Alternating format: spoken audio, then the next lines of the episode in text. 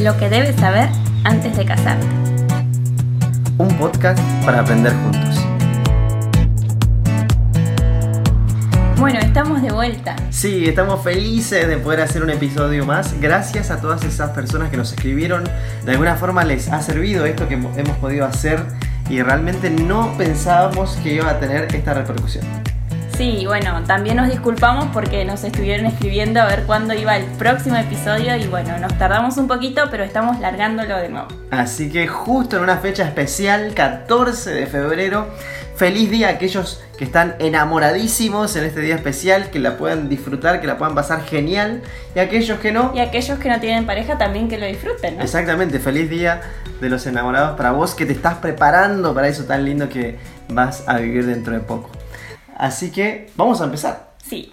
Y vamos a empezar con un tema que es bastante interesante y muchas veces me han preguntado eh, cómo sé si estoy realmente enamorado, ¿sí? ¿Cómo sé si la persona con la que estoy es la persona correcta, si lo que siento es amor?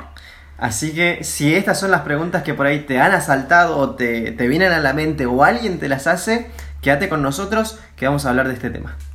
Hoy vamos a hablar sobre algunos puntos acerca del amor y el enamoramiento, ¿sí? que no es lo mismo, no es lo mismo el enamoramiento que el amor. ¿sí? Va- Van a ver algunas cositas, algunos tips que vamos a dar, pero también vamos a hablar un poquito de algunas ideas erróneas que tenemos acerca del amor. Mitos, podríamos decir, Mitos. que a veces podemos llegar a tener en nuestra mente y eso obviamente afecta el momento de tener una relación y de vivir esto con otra persona. Así que vamos entonces con, con este tema. ¿Saben que las personas fuimos creadas con la necesidad de ser amados? Como una de las necesidades primarias, podríamos decir. O sea, desde que somos bebés necesitamos sentir eso, necesitamos sentir la calidez, el abrazo, a medida que vamos creciendo, esas palabras que van llenando el corazón, eh, amabilidad, de, de amor, esas cositas que nos hacen bien, como vos decías, sentirnos amados es algo que necesitamos todos. Sí, lo necesitamos y al principio es esto, ¿no? En la familia, de nuestros padres, de nuestra madre, pero después es de nuestra pareja. En algún momento, así que es clave el hecho de poder sentirnos amados. Sí, pero amor, ¿qué es amor? Y puede ser que el amor de una pareja vaya disminuyendo con el tiempo. ¿Han escuchado decir? A, a mí me ha pasado que muchas veces he escuchado de algunas parejas o algunos matrimonios que, que me dicen, no, nos separamos porque se nos acabó el amor. El amor de nuestra pareja se fue. La llama del amor se apagó. Ujú.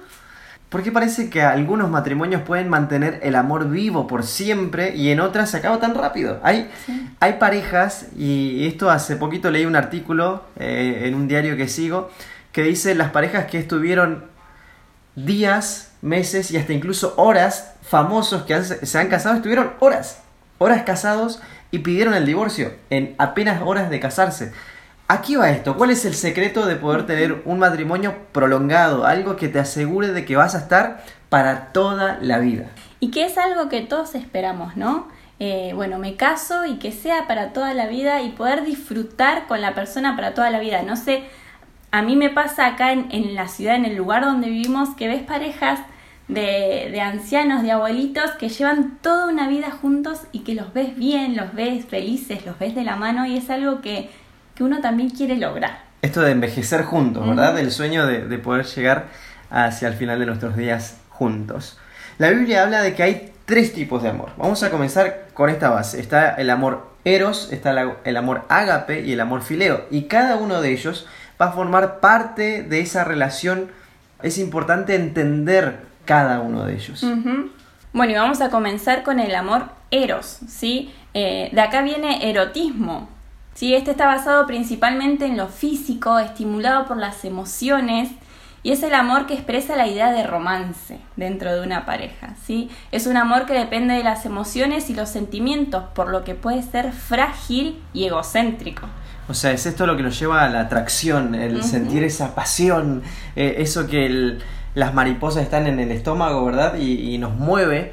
Bueno, esto es el amor eros que está actuando. Eh, es, es ese momento. Y es quizás por donde comienza una relación, ¿no? Eh, también, lo que más sentimos cuando comenzamos una relación de noviazgo, ¿sí? Y una relación debe tener cierta dosis de este amor, ¿sí? Es, es saludable que tengas y es lo que también nos ayuda a mantenerlo. Pero no puede estar fundamentada totalmente sobre esto, ¿sí? porque si nos basamos en la atracción física, ¿qué pasará con el paso de los años cuando uno vaya creciendo o envejeciendo y esta atracción se vaya yendo? Incluso puede ser, porque nunca sabemos cómo hacer nuestra vida. ¿Qué pasaría si hay algún accidente, si hay una enfermedad que no estaba previsto y que de pronto esto, la apariencia física cambia o las cosas que podíamos hacer ahora no, ya no se puede hacer? Acá es donde el amor eros necesita de otro, necesita ser complementado para que sea un amor íntegro. El amor que surge solamente de una atracción física no es suficiente para mantenerla en el tiempo, sí, y para mantener una relación madura y duradera. Y es aquí cuando viene el amor fileos, que es ese amor fraternal, el amor que surge de la amistad, de un amor por algo que se ha compartido, de las experiencias de las personas, cuando entendemos que, que somos felices porque estamos con la otra persona. Un amor que da para, para recibir también. Saben que hay un estudio, una encuesta que se ha hecho y que dice que las personas más felices son las que están casadas con quienes fueron buenos amigos. Y es por eso que es tan importante tener un periodo de amistad previo, fuerte, donde podamos conocernos, donde podamos desarrollar esa amistad y que luego pase a ser un noviazgo. Obviamente después del noviazgo esto no se tiene que perder. Uno tiene que continuar siendo amigos. De hecho, alguien pasa de, ser de amigos a novios, pero no deja de ser amigos. Y cuando nos casamos, no dejamos ni de ser novios ni tampoco amigos. Así es, sí. Eh, este amor de amistad, ¿no? Cuando uno disfruta de estar con el otro y cuando uno se puede abrir totalmente al otro y no se siente juzgado esto de poder hablar los temas tal cual son. Y no tengo que crear una fachada, no tengo que aparentar ser algo. Eso lo podemos hacer en los primeros eh, días, el primer tiempo de que nos, nos, estamos conociendo y que hay una atracción. Podemos aparentar ser algo o, que nos gusten cosas que no nos gustan, pero con el tiempo nadie puede mantener una imagen que no es. ¿sí? Y es por eso que es tan importante tener un tiempo donde nos conozcamos como amigos. Seguimos con el amor ágape, ¿sí? este amor comprometido, un amor que está basado en dar antes que en recibir, ¿sí? un amor que se cultiva, que se trabaja. Un amor que entendemos que no sale de lo espontáneo, no sale por salir, no es que este amor crece donde no hubo trabajo previo, donde no se regó esa plantita, ¿verdad?, de las relaciones, sino que es producto justamente de pasar tiempo, de compartir cosas, de tener momentos de, de charla, de diálogo y de poder eh, unir esos intereses que, tenemos en una vida juntos. Sí, que surge de la voluntad de cada uno. Y saben que en una relación es necesario de estos tres, un poco de cada uno, ¿sí? Eh, obvio que nos debe atraer la persona con la que estamos, por supuesto. Esto es clave. Mira, te tiene que gustar la persona con la que estás. Y uno puede decir, bueno, sí, me gusta su personalidad, me gustan las actividades que hace. No, pero físicamente también. Eh, es parte, ¿sí? Es parte de, ese amor íntegro, completo. Sí, pero no lo es todo. Si no tiene que ser toda atracción física, ¿sí? Eh, también debo considerar a esa persona mi mejor amigo. Poder desarrollar el diálogo, los momentos para poder dedicarse tiempo juntos, porque esta amistad va a ayudar a que el amor se pueda solidificar y la relación se pueda solidificar en sí. Sí, así que si ves que en tu relación de pareja todavía, todavía hay cosas que te guardas para vos porque te da vergüenza contar o porque sentís que el otro te puede juzgar, eh, y no le contás a tu pareja, ¿sí? Todas, todas las cosas, no te abrís demasiado con eso, yo creo que hay que esperar un poquito antes de casarse. Exactamente. Y esto está bueno evaluarse en qué etapa y si has podido experimentar o han podido experimentar los tres tipos de este amor, que es el amor completo. Bueno, y el tercero, ¿no? Debemos cultivarlo cada día eso de, darnos completamente a la otra persona y decidir cada día amarnos voluntariamente por una decisión, no solo por sentimientos que obviamente están y son parte de nuestra vida, no nos manejamos solamente por nuestros sentimientos, sino por las decisiones y los compromisos que hemos tomado. Porque en una relación el amor se debe cultivar diariamente, las pequeñas cosas, los pequeños detalles hacen la diferencia. Sí, y ahí vemos, bueno, el amor no surge de la nada, ¿sí? Eh, el amor es algo que, como la planta, y, esta idea bien que se ha puesto ¿no? en una relación de pareja de, bueno, tu relación es como una plantita. Si la regás va a ir creciendo cada vez más, pero si la dejas de regar se seca. Y obviamente, tomando esta ilustración, esto lleva tiempo. No se puede forzar nada, ¿sí?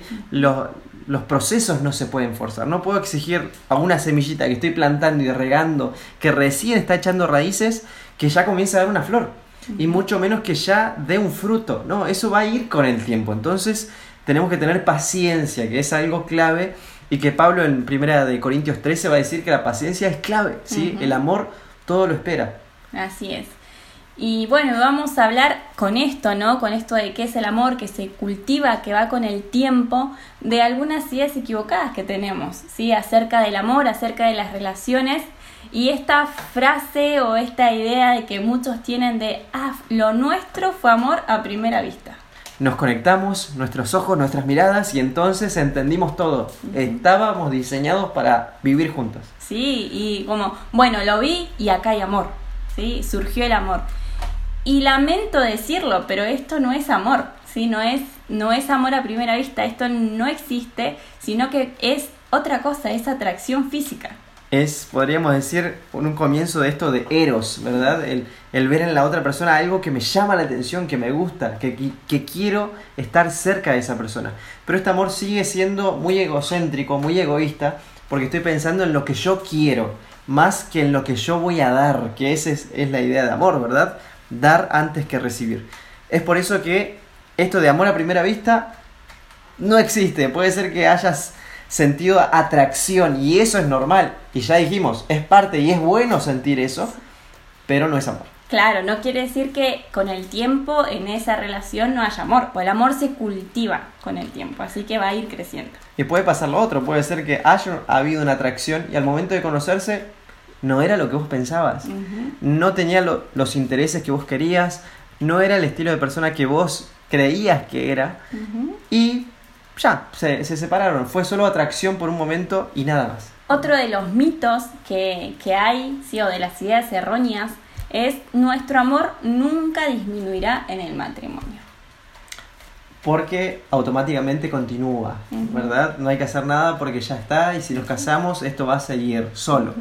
¿sí? Como, como la idea de que, bueno, yo no tengo que hacer nada, ya me casé, ya está, y bueno, con el tiempo este amor seguirá estando, ¿no? Y, ahí pasa lo que, lo que viene después, no, no, nuestro amor se acabó. Sí, se acabó, porque no lo regaste, ¿no? No regaste esa plantita. No hemos trabajado, no nos hemos arreglado para la persona, no hemos mantenido esos momentos de intimidad no solamente física, sino también de diálogo, de, de, de poder intercambiar planes, proyectos, sueños, miedos, fracasos, también con la otra persona. Y como decíamos, algo por sí solo no puede crecer.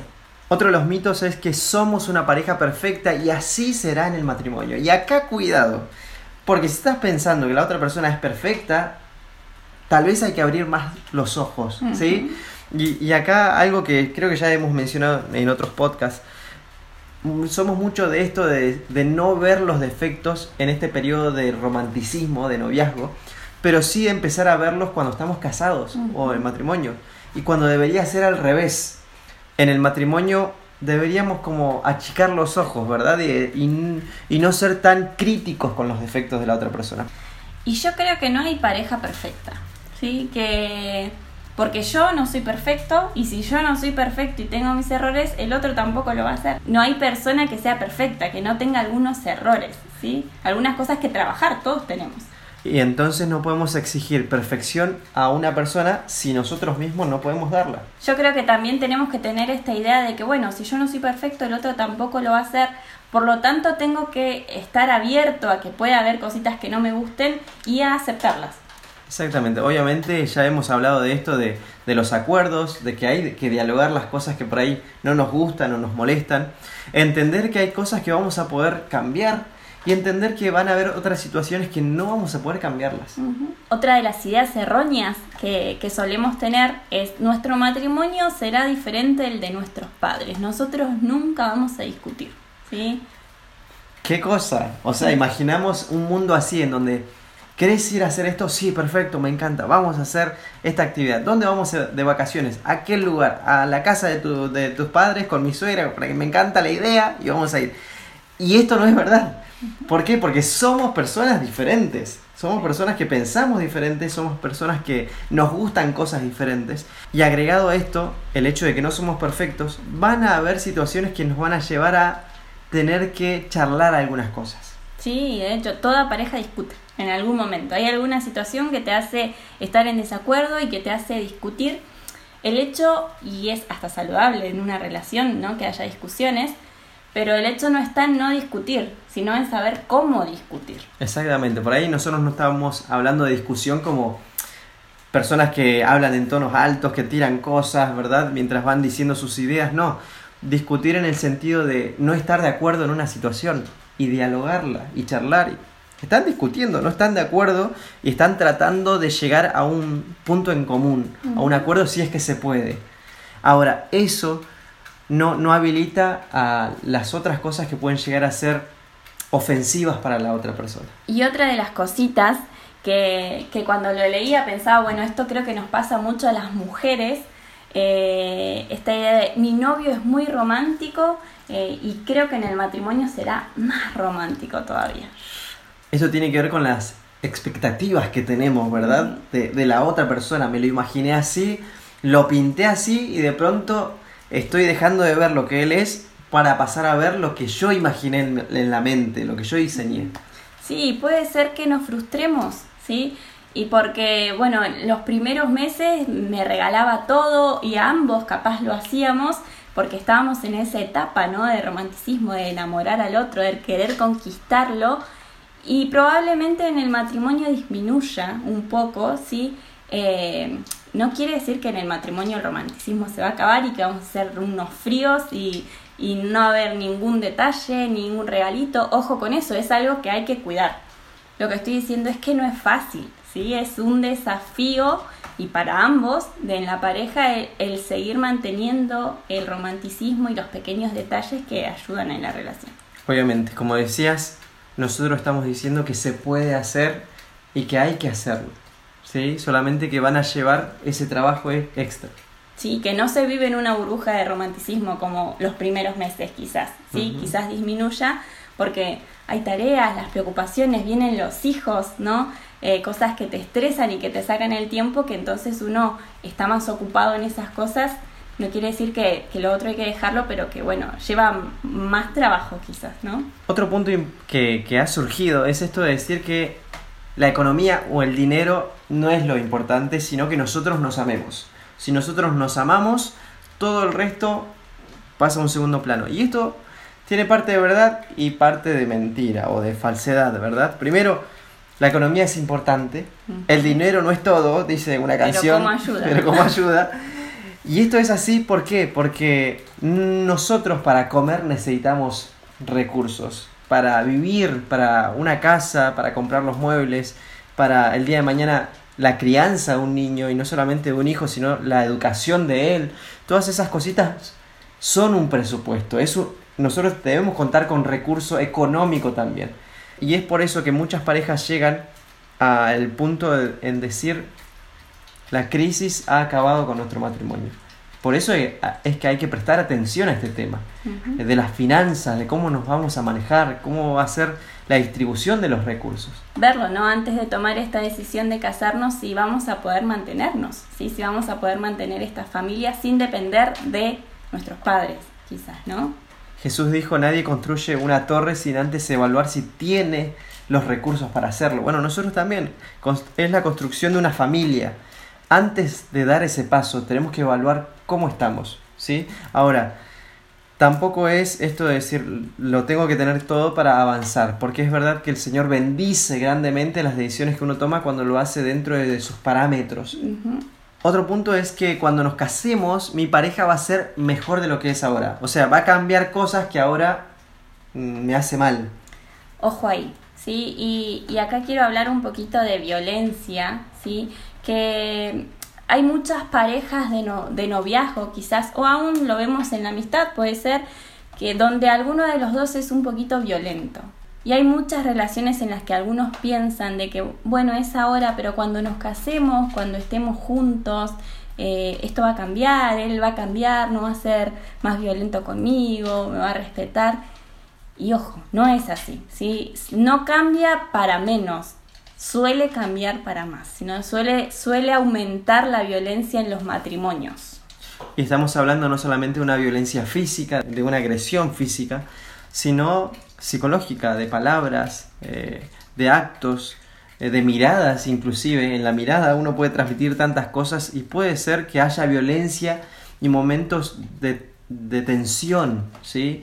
Que nos pueden alertar de cómo podría llegar a ser en una situación en la que estemos casados, solos, eh, en una misma casa, y estas cuestiones se intensifican. Sí, o hasta social puede ser, ¿sí? Cuando tu pareja te aleja de todo tu alrededor, de todos tus amigos, de tu familia, que no quiere que estés con nadie más que con él, ¿sí? Abramos los ojos, abramos los ojos en esas situaciones, ¿sí?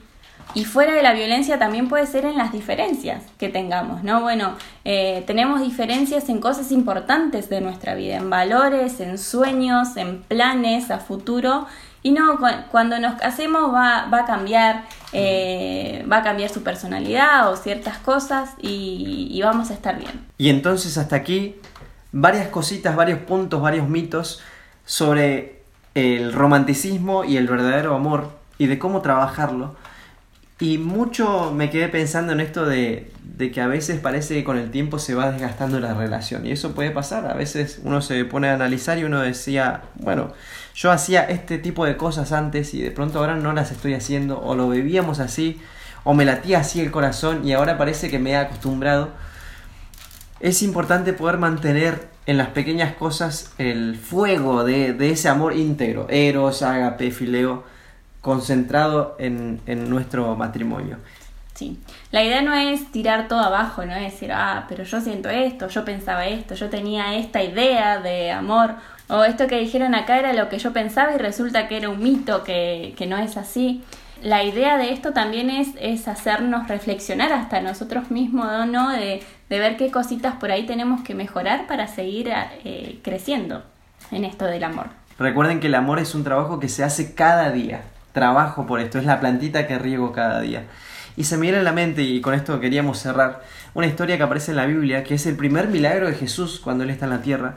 Eh, dicen que lo invitan a un casamiento, a unas bodas, no nos dicen de quiénes, quiénes son el novio y la novia, pero lo cierto es que Jesús va y entonces allí ocurre una situación, se quedan sin eh, vino, ¿sí? que era eh, vital, era parte importante de, de esa ceremonia que duraba varios días. Y entonces, al momento que pasa esta situación, la mamá de Jesús se acerca y, le pide ayuda a él.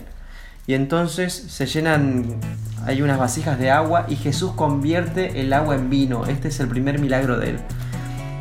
Y hay una frase muy importante aquí, es que dice que el maestro Sala, el que coordina toda la, la ceremonia, dicen, wow, realmente felicito a este novio porque la mayoría pone el mejor vino al principio de la fiesta y después a lo largo de los días se pone el de menor calidad. Pero esta persona, este novio, ha guardado el mejor vino para el final. Y esto me hace pensar en nuestras relaciones. Solamente Jesús y tener una relación con Dios y de trabajo, como hemos, hemos venido diciendo hasta ahora, puede hacer que el mejor vino vaya hasta el final.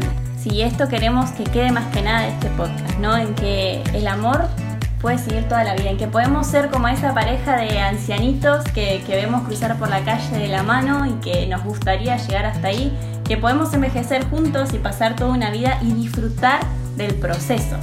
Pero mantener el amor vivo lleva trabajo, es esa plantita que hay que regar todos los días. Pero contamos con la ayuda del Señor, ¿sí? con, con la ayuda de Él que puede hacer esos milagros de mantener el buen vino hasta el final. Y nos vamos, pero antes prometemos más de estos podcasts, así que vamos a estar colocando ahí en las historias, escribinos, decinos qué te gustaría que toquemos. Nosotros ya venimos trabajando una serie de temas que queremos compartir con ustedes, pero siempre es bueno escucharlos del otro lado. ¿A ustedes qué piensan? Así es, vamos a seguir con la segunda temporada, lanzamos la segunda temporada de podcast y bueno, y esperamos que pasen un lindo día. Así que feliz día.